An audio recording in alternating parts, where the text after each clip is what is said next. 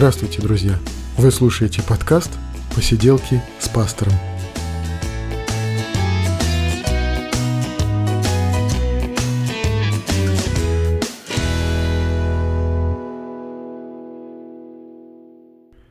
Привет, друзья! Это сороковой выпуск «Посиделок», и мы говорим о христианстве.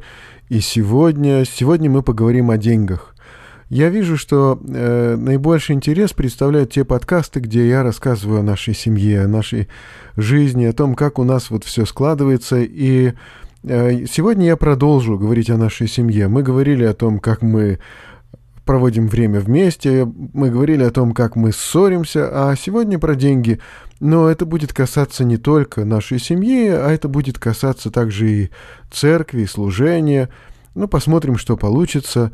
И, но перед этим немножко о новостях. Поехали.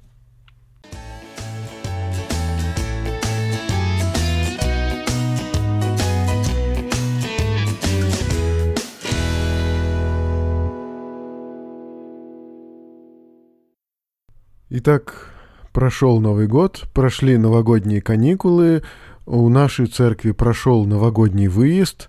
Мы уже второй раз выезжаем всей церковью, и где-то нас получается около 60 человек. Э, это хорошая традиция, не все могут выехать, но некоторые люди приезжают издалека, те люди, которые э, все равно, несмотря на э, большие расстояния, несмотря на то, что уже они являются, может быть, членами других церквей, продолжают чувствовать себя частью и членами Церкви Надежды, и, и в новогодний выезд стремятся приехать.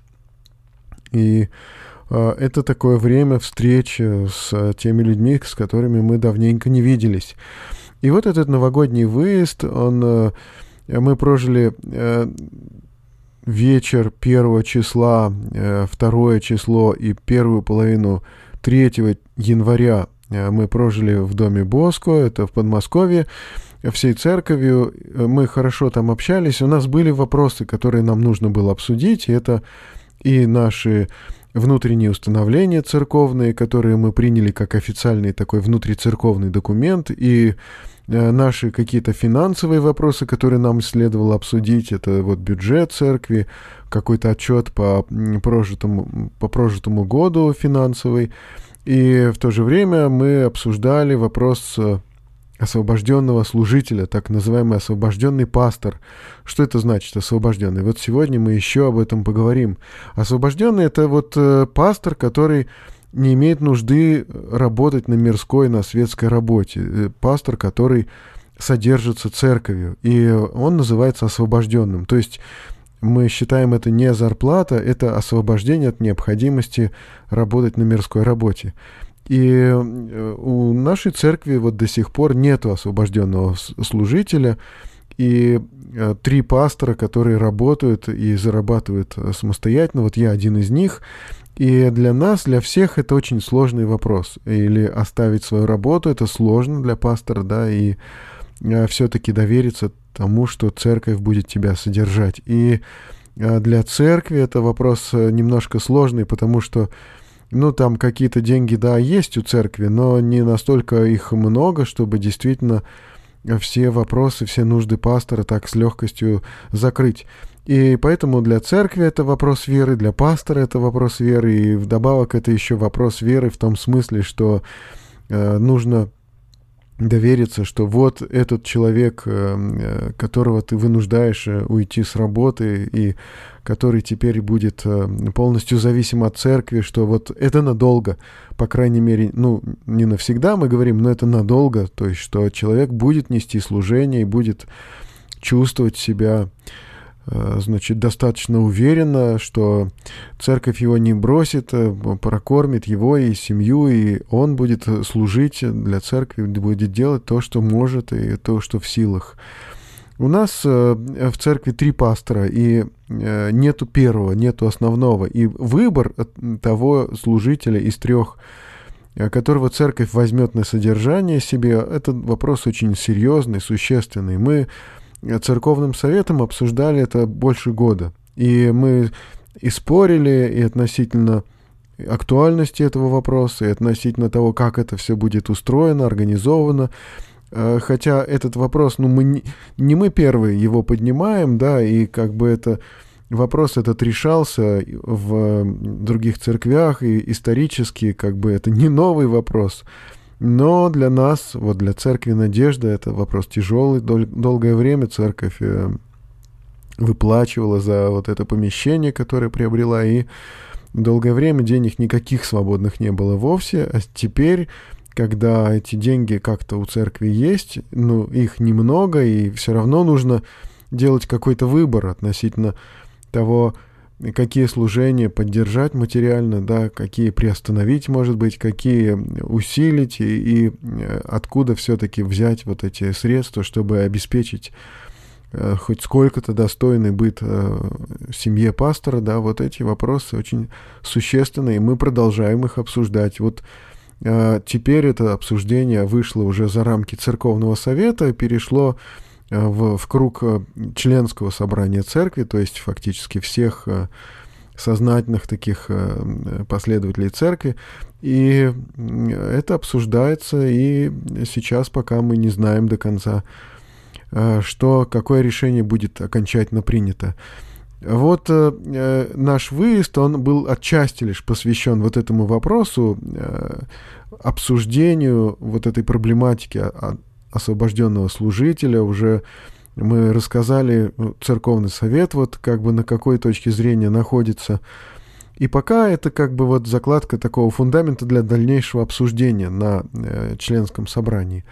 Но еще э, тема, которой был посвящен наш церковный выезд, это э, название было такое «Следуя своему призванию».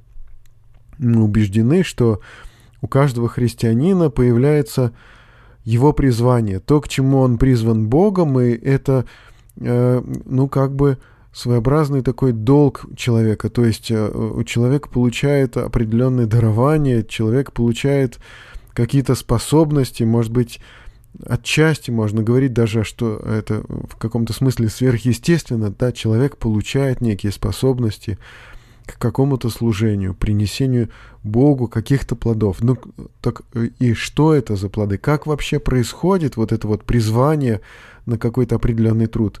Мы попросили тех людей, которые вот определились относительно своей жизни, да, вот свое призвание в своей жизни, свое служение нашли.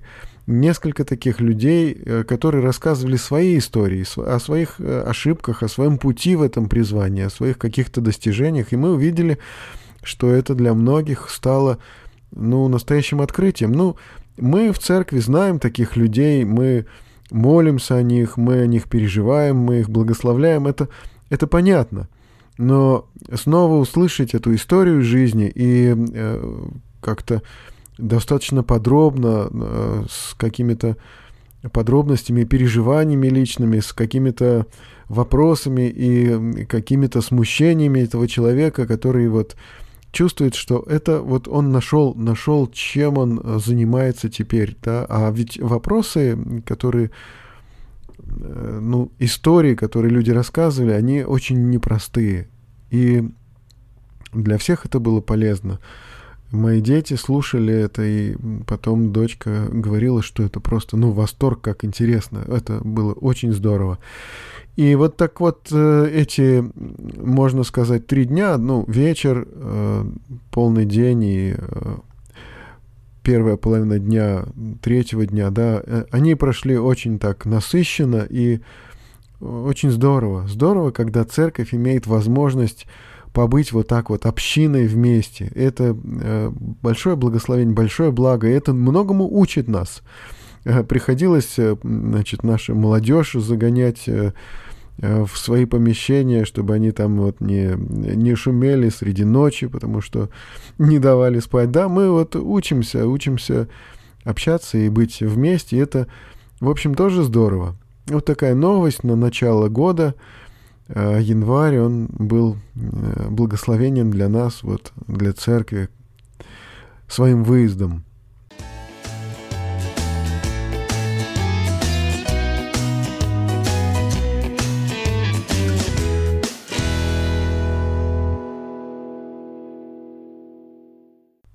Ну, а пока мне хочется а, рассказать о деньгах. Действительно, этот вопрос денег, он э, очень серьезный для семей, для всех.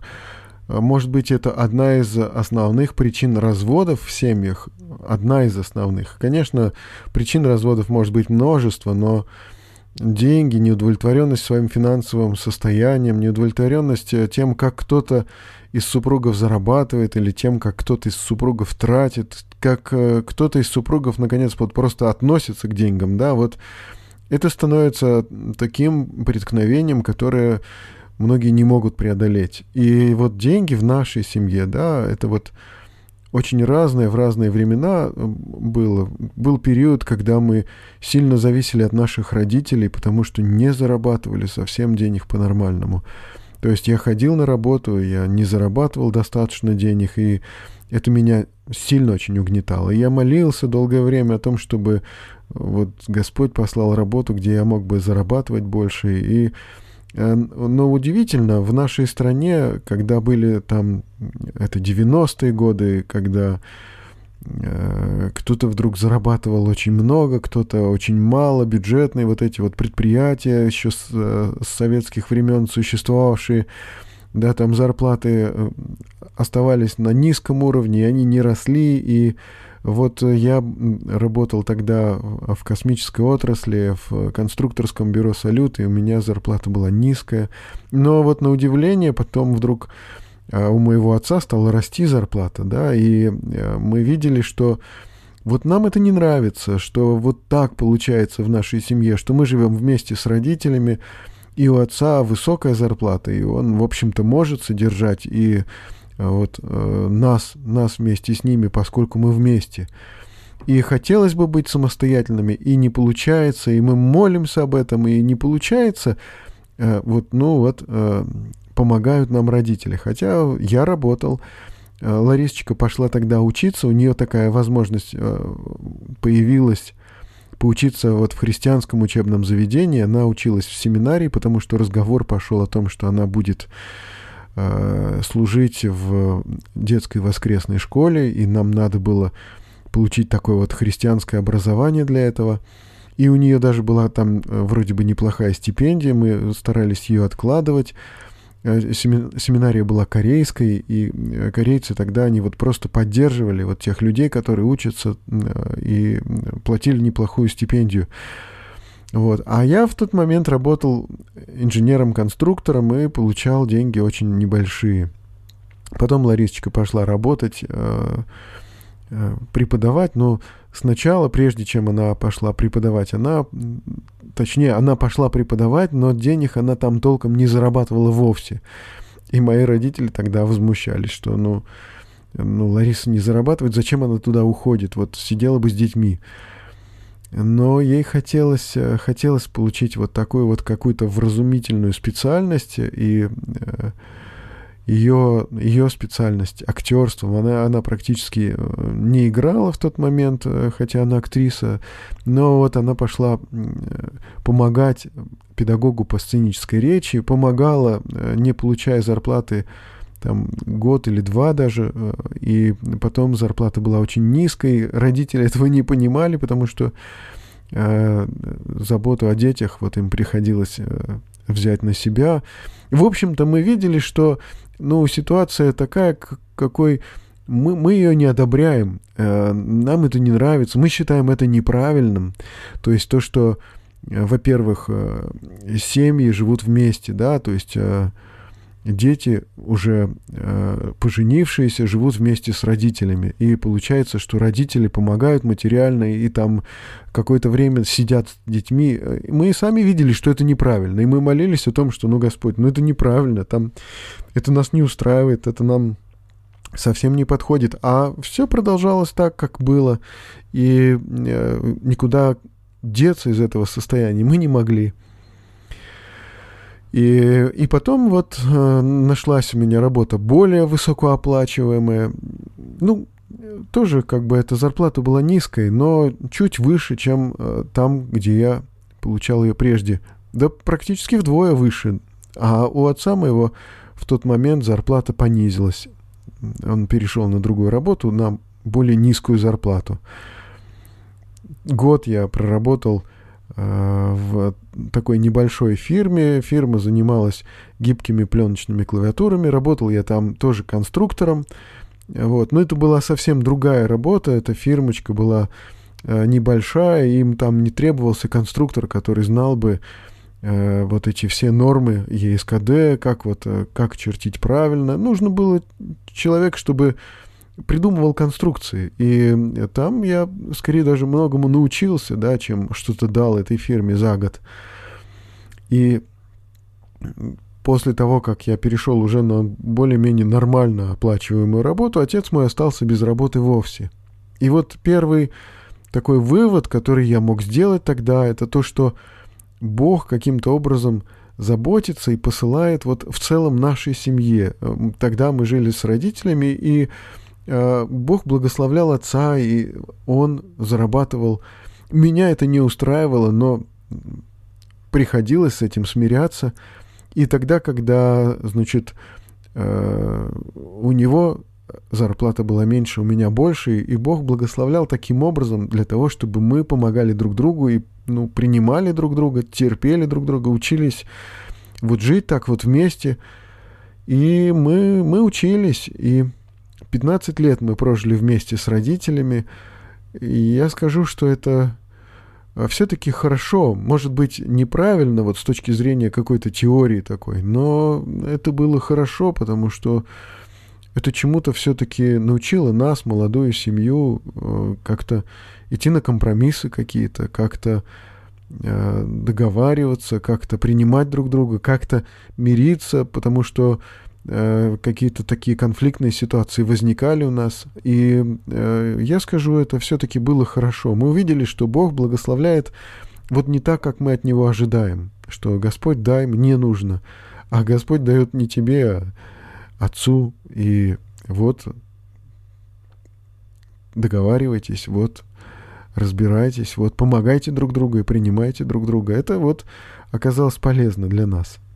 Ну а Потом, когда я работал на высокооплачиваемой уже работе, получалось так, что, ну да, я мечтал о том, чтобы мне работать на высокооплачиваемой работе. Я мечтал о том, чтобы вот как-то э, вот заштопать эти дыры в нашем бюджете. Мечтал о том, чтобы как-то уже не считать так вот э, в таком ужасе, в страхе эти деньги, чтобы можно было купить то, что вот приглянулось и и наслаждался тем, что вот в магазине я не обращаю внимания на ценники. Ну, в каком магазине-то?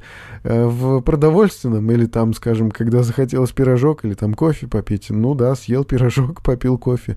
Но, конечно же, большие какие-то траты, которые нас поджидали, они все равно давались нам нелегко. Там э, залечить большое количество зубов, там сделать протезы дорогие, там это э, все равно было напряжно для нас, или там сделать какие-то приобретения очень серьезные, это тоже оказывалось для нас напряжно, непросто. Вот. И когда мы получили квартиру, потому что мы стояли на очереди 10 лет и нуждались в этом расширении, что мы жили 6, э, э, сколько нас, 8 человек, 8 человек мы жили Э, в трехкомнатной квартире, и э, нам было действительно очень тесно. Э, и когда мы получили квартиру, наконец, это было чудом каким-то, но квартира это была совершенно вот бетонные стены, бетонные полы и, и все. И, и, и гора кирпичей в, вместо туалетных вот этих кабин. То есть Э, когда мы получили квартиру, да, понятно, что там нужно было делать ремонт, и вот э, на это тоже потребовались э, достаточно большие деньги. Квартира у нас трехкомнатная, большая, и вот ремонт сделать нам было, конечно, непросто в этой трехкомнатной большой квартире. И вот когда я уже мечтал уволиться с, с работы, на которой я неплохо зарабатывал, я уже мечтал уволиться, потому что мне было там невероятно тяжело, там э, как бы... Ну, в общем, работа меня не устраивала, устраивала меня зарплата. И вот эта мечта уволиться, да, постоянные даже и молитвы о том, чтобы мне уйти с той работы, я, я видел, что я вот только не чувствую то, что Бог это одобряет. И я продолжал там работать, понимая, что ну действительно надо, надо заработать на этот ремонт, надо сделать его уже тогда уже, может быть, тогда потом увольняться. И, и момент, когда я э, там в сердцах сгоряча написал заявление об увольнении, э, отнес его, э, потом подумал, подумал, э, поговорил со своим начальством и забрал, и потом прошло еще года четыре, наверное, как я уже все-таки окончательно уволился с той работы. Я увидел, что просьба моя о деньгах, просьба моя о том, чтобы мне как-то больше зарабатывать, да, вот Господь ее исполнил, действительно, но не было так хорошо и прекрасно. Вот, большие деньги доставались э, не, не только большим трудом, но и большой скорбью. Поэтому уволившись оттуда, э, у меня еще э, с того момента, как мы сделали ремонт, у меня сразу же после увольнения остались деньги. Это не недогуленные мои отпуска, какие, за которые я получил расчет. Это какая-то премия, 13 зарплата какая-то, которую мы вот тоже дождались, когда она будет это вот какие-то еще перерасчеты, и в результате денег э, было достаточно, чтобы какое-то время существовать в таком режиме автономного плавания. И, и я существовал в таком вот режиме. Я подумал, что ну хватит уже вот зарабатывать деньги, надо уже попробовать заняться тем, что тебе нравится.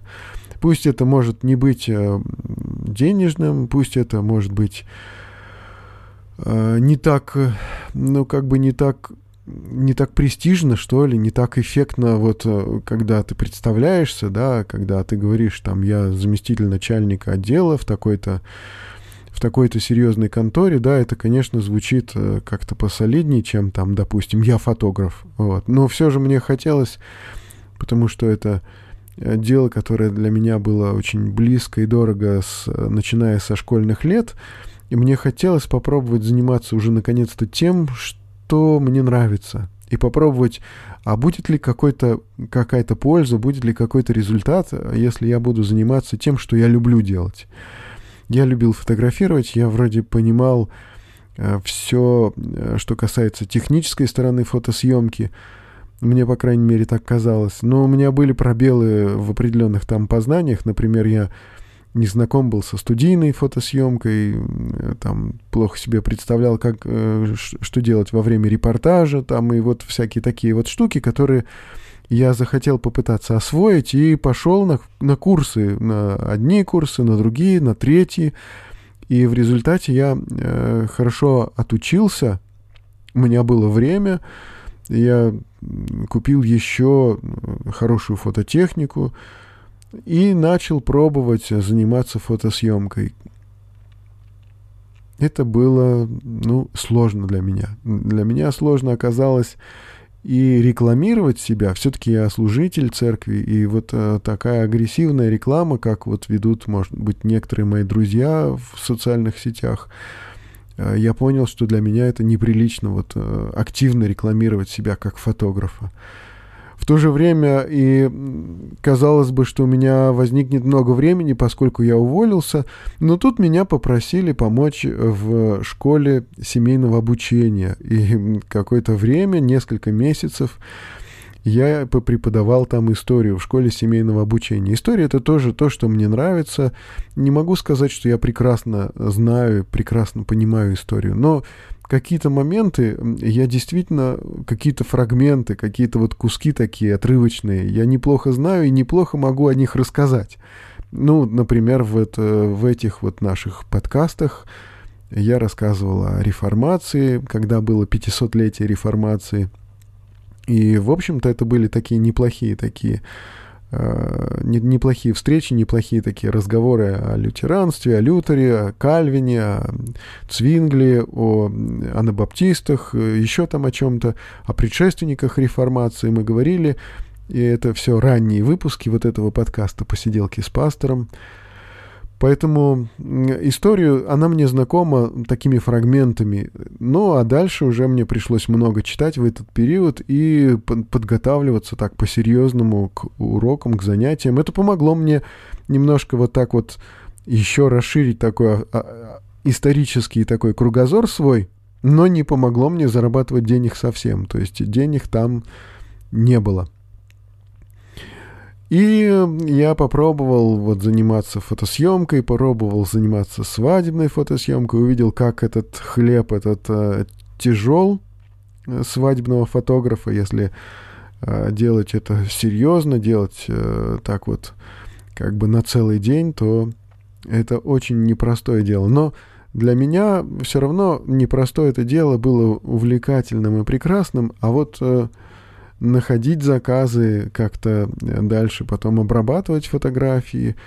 Это все было непросто совсем, и, в общем-то, в результате так я и, и не развился как фотограф все-таки вот в полной мере, который мог бы э, полностью обеспечивать себя фотосъемкой. Но я чувствовал, вот это такое вот ощущение на уровне, что, наверное, вот Бог так устраивает. То есть э, это предположение, это не э, как бы не пророчество какое-то, не вот Бог открыл, а это предположение, что, вероятно, вот Бог так делает в моей жизни, когда мне казалось, что, э, ну вот, я не найду, наверное, постоянную работу до тех пор, пока я не истрачу вот эти вот деньги. И я, в общем, не стремился их как-то сберечь, потому что я чувствовал, что, ну, Бог дает работу верующему человеку, Бог посылает работу, да, если мы э, обращаемся к Нему за помощью, если просим, если ищем, э, и ищем не, не столько самой работы, сколько вот открытия Божьей воли. Все-таки вот это вот кажется мне самым важным понять, а что же Бог, вот э, куда Он меня направляет, что Он хочет от моей жизни вообще, какой должна быть моя жизнь. Если говорить о работе, это ну, существенная часть жизни христианина. И вот этот поиск воли Божьей и полное непонимание вообще, ну и куда он меня ведет, и что он мне хочет показать, что он мне хочет дать, да, и это борьба за то, что, ну вот я же должен быть мужем, авторитетом своей семьи, я должен ее содержать.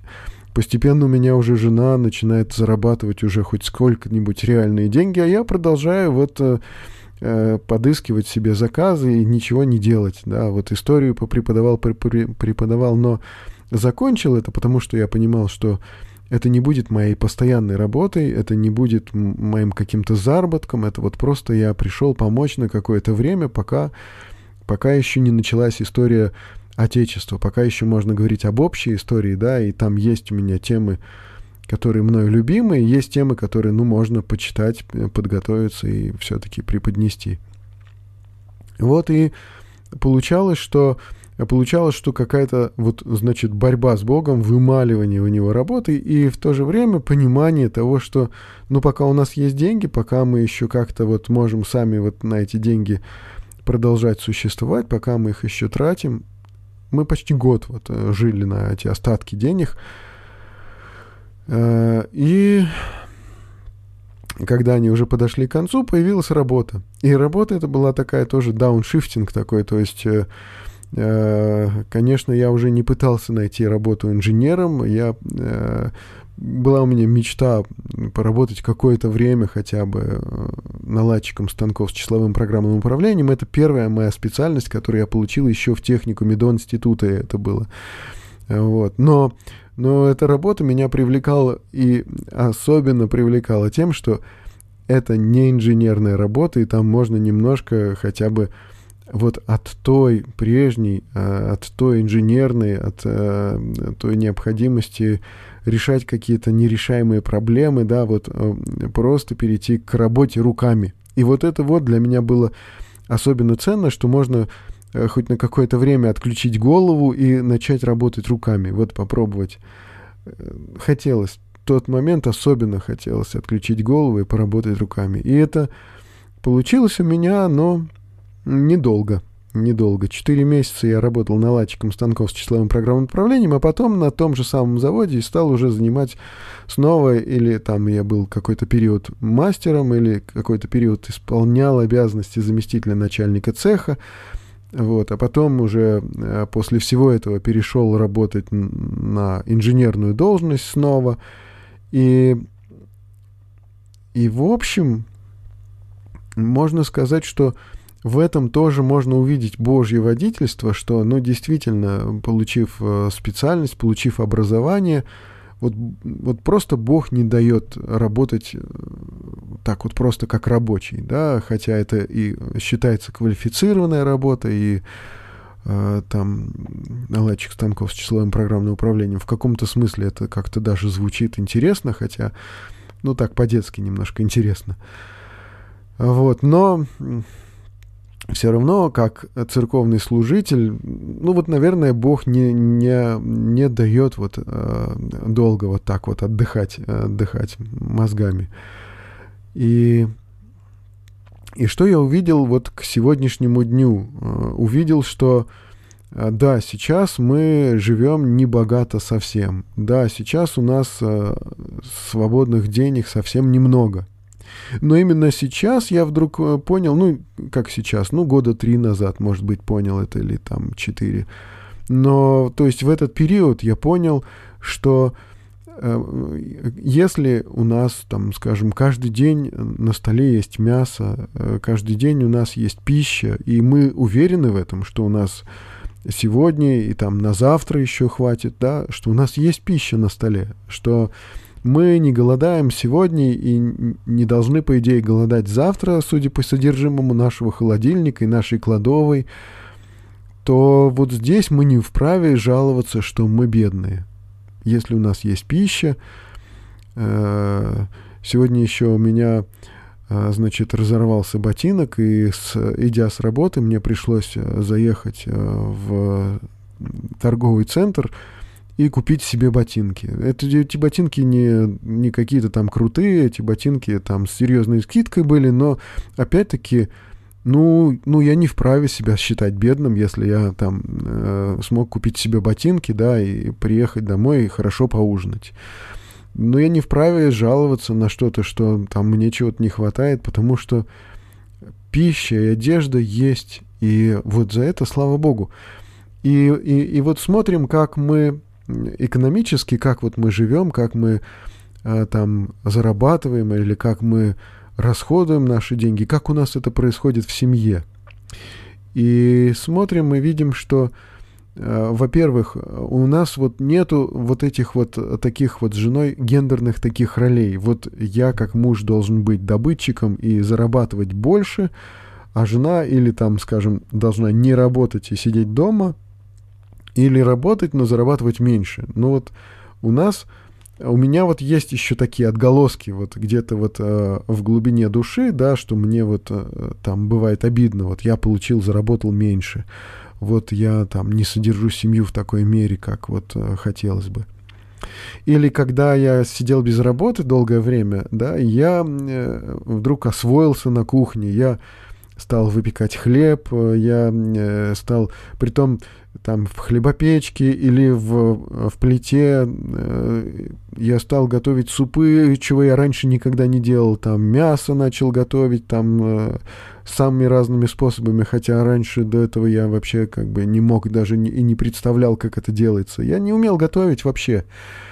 То есть, э, будучи взрослым человеком, отцом двоих детей, да, вот, э, женатым, э, заместителем начальника Э, отдела проектного, да, я не умел готовить.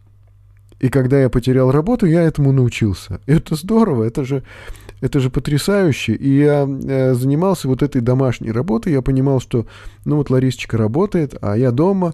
У меня есть сейчас такая возможность, такое время, хотя я не сидел сложа руки, конечно, я искал эту работу, искал заказы, занимался обработкой фотографий, которые я наснимал, или там готовился вот к этим вот урокам по истории ну вот, и еще что-то там делал, но, э, но я готовил, и это, в общем-то, э, не думал при этом, что я там выполняю женскую какую-то работу, потому что в нашей семье, ну, нет такого четкого разделения. Вот это женское, это мужское, вот это твоя обязанность, это вот ее обязанность, это обязанности детей, и у нас вот нет такого разделения. Мы делаем каждый то, что каждый из нас может.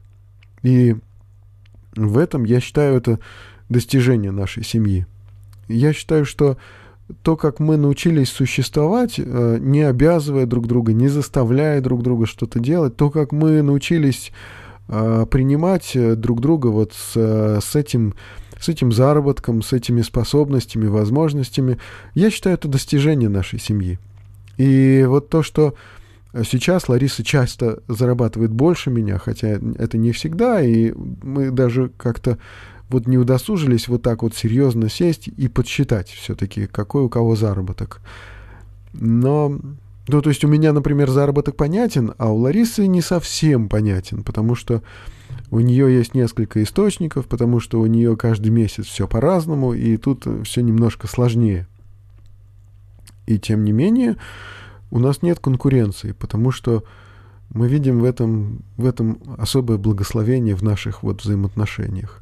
Мы стараемся каждый делать то, что каждый из нас может, и теперь, э, сейчас, к примеру, у нас э, относительно денег вот так вот устроено. Хотя мы даже не договаривались об этом, но вот это устроено у нас так. Значит, я больше закупаю продукты, это моя основная такая вот как бы материальная, денежная ответственность. То есть мы живем в основном на продукты, едим продукты, которые я купил вот со своей зарплаты. Хоть, ну, мы не, не объединяем этот бюджет, у каждого своя пластиковая карточка, ну и при этом мы не стараемся как-то вот сказать, что вот это деньги мои, это деньги твои. Мы просто в этом смысле мы как-то свободны и не заморачиваемся по поводу этого.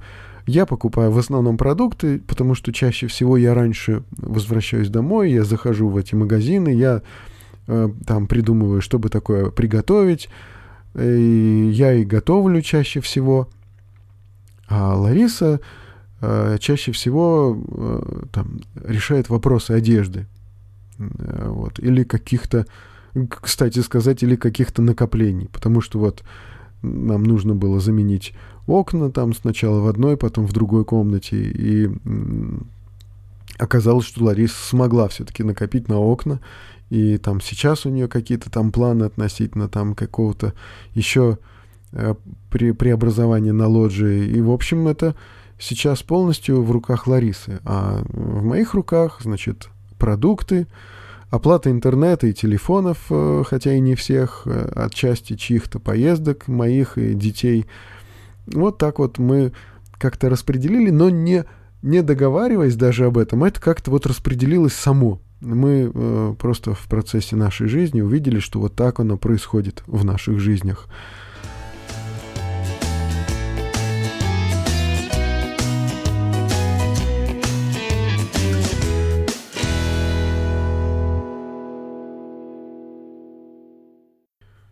Ну а теперь что касается церкви, я говорил уже, что церковь сейчас решает вопрос э, выбора освобожденного служителя. Вообще э, пытается осмыслить свое отношение вот к этому вопросу освобожденного служителя, чтобы содержать служителя, может быть, всю его семью, да, и как-то вот решить одно из двух, да, или церковь является нанимателем этого служителя и платит ему, как бы обозначив фронт его работ, э, там, платит ему именно вот зарплату.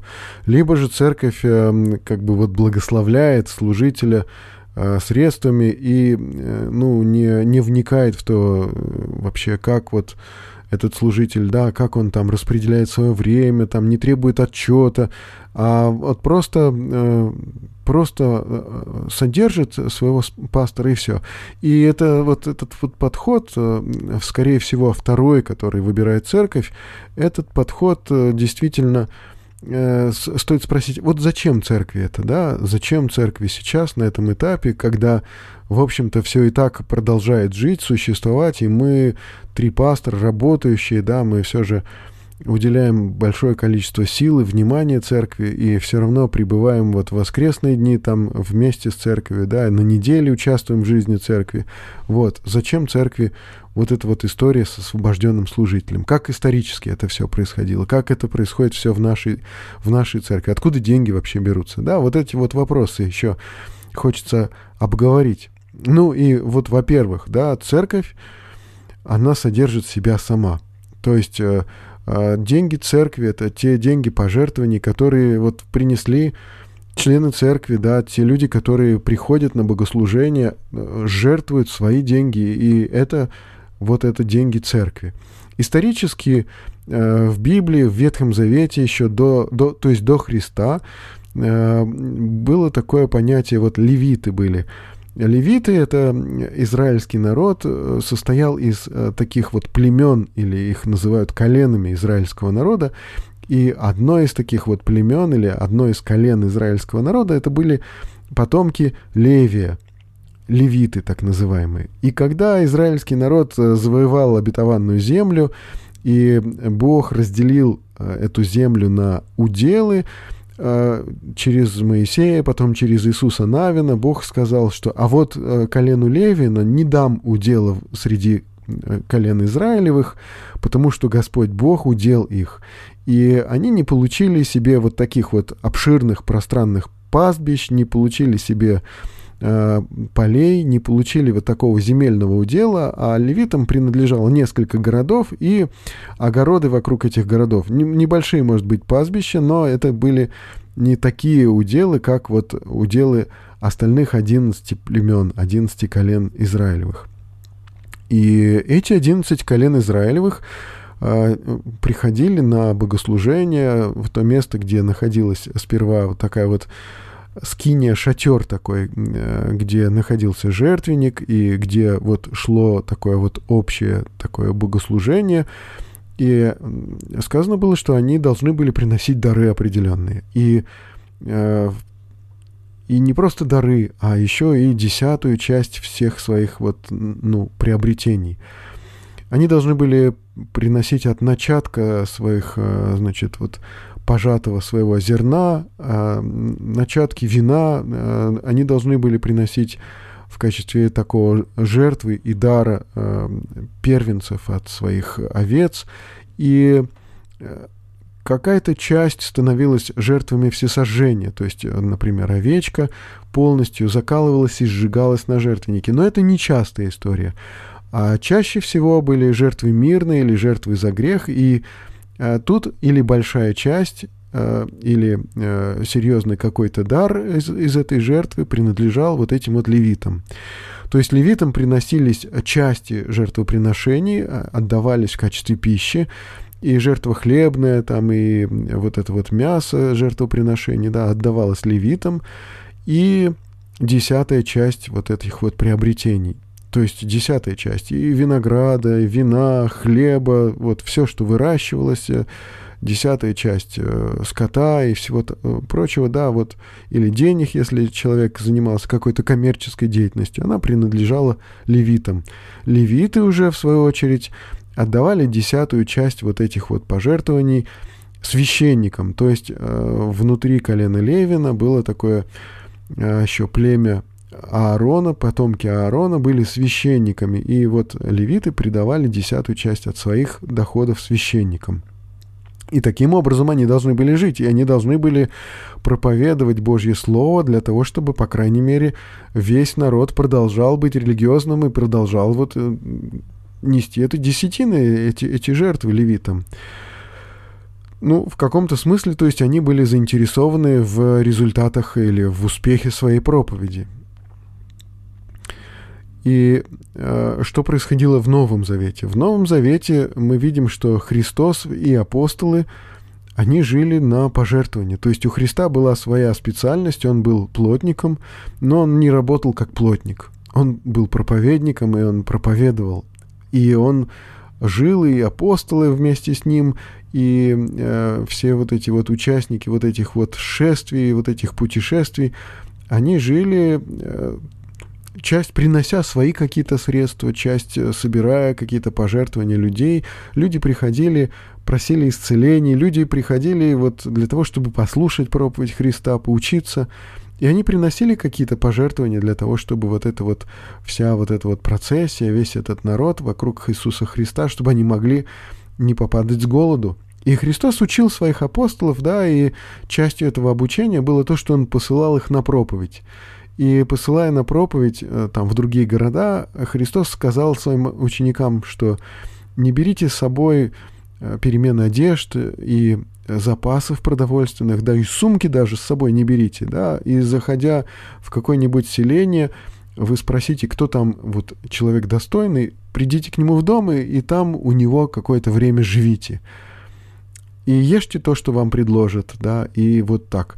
И они, когда проповедовали там вот в этих городах, и потом возвратились с радостью, да, и часть этой радости была в том, что они увидели, как, не взяв с собой, э, не взяв с собой перемен одежд и запасов еды, они прожили эти дни на то, что давали им люди – это была только часть э, радости, которую они пережили. Часть радости э, очень существенная. Радость была от того, что действительно они совершали чудеса и увидели, вот смогли попробовать, э, как совершаются эти чудеса. Но я думаю, что то, что их прокормили люди, было тоже в каком-то смысле таким чудом. И это чудо совершается и сейчас. То есть вот люди, которые могут довериться Богу в том, что Он заботится, да, Бог заботится о людях, действительно, в тот момент, когда, значит, это не, не прихоть человека самого по себе, вот я не хочу работать, эти ситуации тоже обсуждаются в Священном Писании, да, они тоже показаны, вот эти вот моменты.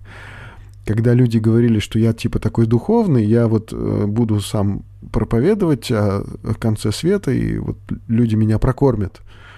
И апостол Павел говорил таким проповедникам, да, чтобы они в безмолвии ели свой хлеб, потому что кто не хочет работать, тот и не ешь. Вот это наша знаменитая пословица, она, оказывается, имеет библейские корни. И вот, э, тем не менее, Новый Завет показывает, что сначала э, Иерусалимская церковь была устроена таким образом, что э, люди, приходившие в Иерусалимскую церковь, они просто... Это был такой своеобразный, ну, как бы монастырь коммуна. Он не был полной мере монастырем, но люди как-то вместе жили, потому что э, те события, которые происходили в тот момент, они были совершенно необычными, и люди были так восторжены, так вот э, потрясены тем, что они переживают, им, и при, при том им действительно казалось, что история этого мира подходит к концу, и, в общем-то, держаться за этот мир бессмысленно, они э, складывали свое имущество, все это, все, что им принадлежало фактически, они приносили в такой общак Иерусалимской церкви. И вот получилась коммуна. И кажется, что в Новом Завете эта коммуна, она является таким образцом. Но она недолго была таким образцом. Мы увидели э, из Деяний апостолов, что довольно быстро в ней начались свои какие-то противоречия, какие-то обиды. Кто-то принес э, э, какую-то часть своего имущества, а сказал, что это все мое имущество, что я все жертвую, в то же время какую-то часть оставив себе. Конечно, этот человек был как бы выявлен и наказан, но вот э, такой вот осадочек остался. Ну и вместе с тем остался какой-то страх в жизнях людей. Кто-то там спорил, что вот кому-то Э, перепало в его там в исполнении потребностей больше, и начались какие-то обиды. Э, э, эти обиды вылились в то, что были избраны первые диаконы в церкви, которые как раз вот должны были не священнодействием заниматься, а должны были заниматься ну, таким вот как бы судом, то есть они должны были определить правильность распро- распределения вот этих вот ежедневных ну, скажем, вот пищи, да, в этой общине. И первые диаконы занимались тем, что вот как, э, как многие считают, вот пищись о столах, то есть вот там хлеб нарезать, разнести там тарелки. Вот нет, ничего подобного. Первые диаконы занимались не тем, чтобы там расставить тарелки по столам, а первые диаконы занимались тем, чтобы восстановить справедливость, а тем, чтобы вот эти жалобы как-то рассмотреть и э, навести порядок, и в том числе в финансах общины. Но э, с финансами общины было все сложно. Несмотря на то, что к церкви значит, присоединялись достаточно обеспеченные люди, но постепенно голод и э, время, они сделали свое дело. И весь потом христианский мир какое-то время помогал Иерусалимской общине выйти из какого-то финансового такого серьезного кризиса. Ну а, а дальше мы видим в Библии, что церкви, церкви начинают существовать, и их, их какой-то вот какая-то материальная, материальная жизнь, их вот э, какие-то финансовые вопросы решаются пожертвованиями людей. То есть люди, ну, не только жертвовали деньги, они приносили свое имущество, у кого что было, и пищу, и перераспределяли это. Это уже не было такое вот полное такое, э, полное такое вот посвящение в коммуну такую. То есть люди продолжали владеть имуществом уже, и э, первые церкви, вот помимо Иерусалимской, другие церкви новые, они уже не, об, не объединяли свое имущество, но в то же время они, значит, выступали за то, чтобы люди жертвовали и помогали бедным, э, жертвовали и помогали Иерусалимской общине, и появлялись такие люди, которые вот брались отвести средства, помощь э, в Иерусалимскую общину, то есть э, церкви, они должны были существовать на эти свои пожертвования, да, и, и, и заниматься благотворительностью на эти же пожертвования. И это получалось. И вот служители церкви, да, они уже в первые, первые века существования христианской церкви, это становились уже профессионалы, то есть люди, которые полностью посвятили себя на служение э, церковное, на духовное служение, и они получали содержание церкви. Это стало правилом, и апостол Павел э, говорит, вот служит ли кто-либо из солдат на своем собственном содержании, да, вот он говорил, или там э, не загораживай рта у вала молотящего, да, а валах ли печется Господь. Ну, э, вот такие аргументы приводит апостол Павел, да, чтобы показать, что человек, который полностью посвятил свою жизнь э, тому, чтобы проповедовать Слово Божье, да, он должен получить какую-то поддержку от общины, вот, для которой он трудится. И это нормально. Это нормально. Но мы видим, что это не стало таким абсолютным законом, да, как бы такой вот нормой, потому что сам апостол Павел, э, он достаточно гибко подходил к этому. И, э, скажем, Э, в Каринской церкви, ему не хотелось получать содержание от Каринской церкви, ему хотелось показать, что они не могут, не вправе на него влиять, на его проповедь, на его учение, на его предпочтения какие-то. Они не могут его купить, как вот заказчики его труда, как работодатель. И он просто отказался от них получать вот пожертвования и, может быть, даже кого-то из Каринской церкви обидел таким образом, но категорически не хотел получать пожертвования от Каринской церкви и похоже, что от э, Фессалоникийской, что ли, или, да, по- по-моему, от Фессалоникийской церкви он тоже, или какой-то период, он говорит им, что э, мы могли явиться с важностью, как апостолы Христовы, но были тихи среди вас, и Э, что день и ночь, усердно трудясь, мы проповедовали вам Слово Божие. И он показывает, что он во время проповеди, что он, тем не менее, должен был зарабатывать себе на хлеб. Да, и часто этот труд у него был по ночам. Он шил, шил там палатки какие-то и продавал их на рынке, и ночью работал, а днем проповедовал. Такой период у него был у жизни, в жизни апостола Павла. То есть апостол Павел, к примеру, который для нас во всем вот является таким вот авторитетом и образцом, он достаточно гибко подходил к вопросу содержания служителей. Он заложил такие основы, богословские основы вот, э, содержания церкви своих служителей, и в то же время показывал, что есть разные возможности для этого. И сейчас мы видим, обсуждая бюджет церкви, обсуждая, на что церковь тратит, мы видим один важный момент. Во-первых, церковь содержит себя сама. И если мы не принесем какие-то средства, церковь, ну, у нее не будет возможности где-то взять. Да? То есть мы, составляя общину, мы действительно вносим вклад в ее жизнь э, финансами.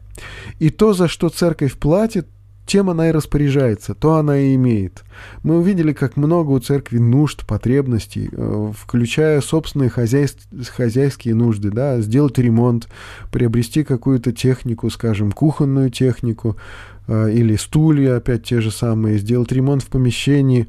Мы видим, что есть расходные материалы, которые приходится покупать, есть какие-то продукты, которые надо купить, есть э, Э, какая-то благотворительность, которой церковь, э, церковь занимается, да, есть служение, которое требует каких-то денег. И у нас есть и, скажем, молодежь, которая ходит в походы, и надо поддержать их в этом. Есть, э, скажем, малообеспеченные люди, которые хотят участвовать в мероприятиях церкви, и мы поддерживаем их в этом, там, да, поддерживаем материально. И у нас есть служители, которые пользуются там поддержкой церкви. Это не пасторы, но миссионеры, которые получают какую-то поддержку от церкви. Да? То есть есть какие-то вот необходимые такие вот э, моменты, где надо потратить средства, да, и что церковь, э, значит, за что церковь согласна платить, тем она и распоряжается, то она и имеет. И тут, тут мы понимаем, что мы должны быть и в этом и настойчивы, и э, жертвенны, и в то же время должны быть как-то мудры, чтобы и распорядиться потом этими деньгами э, вот с мудростью и аккуратно, осторожно. Ну и да, эти, эти траты наши, этот наш бюджет, наши статьи расходов показывают наши приоритеты. Что для нас важно, на то мы выделяем деньги. Что для нас уже второстепенно, на то мы денег жалеем.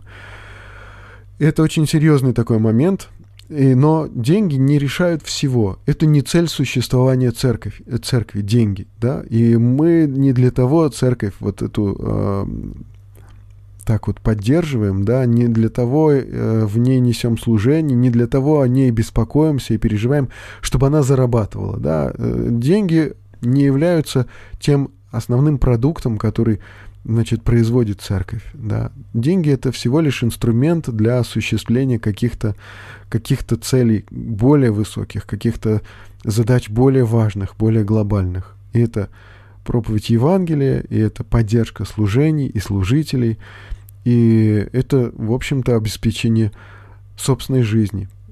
И вот так мы видим, что и мы сами для себя, мы сами для себя узнаем, что же для нас важно, да, если мы понимаем, что, ну да, вот в Ветхом Завете была такая заповедь, десятая часть, которую люди отдавали Богу. И не, не, не, не так абстрактно как-то вот отдавали Богу. Что это значит? Ну, конкретно они несли это к левитам, да, и отдавали это левитам. И это было э, тем, что они отдавали это Богу. И, и мы видим, что сейчас, хотя этой заповеди нет, но это действительно, то есть эта заповедь осталась в Ветхом Завете, не, не то, что ее нет, она как бы ветхозаветная заповедь, не новозаветная.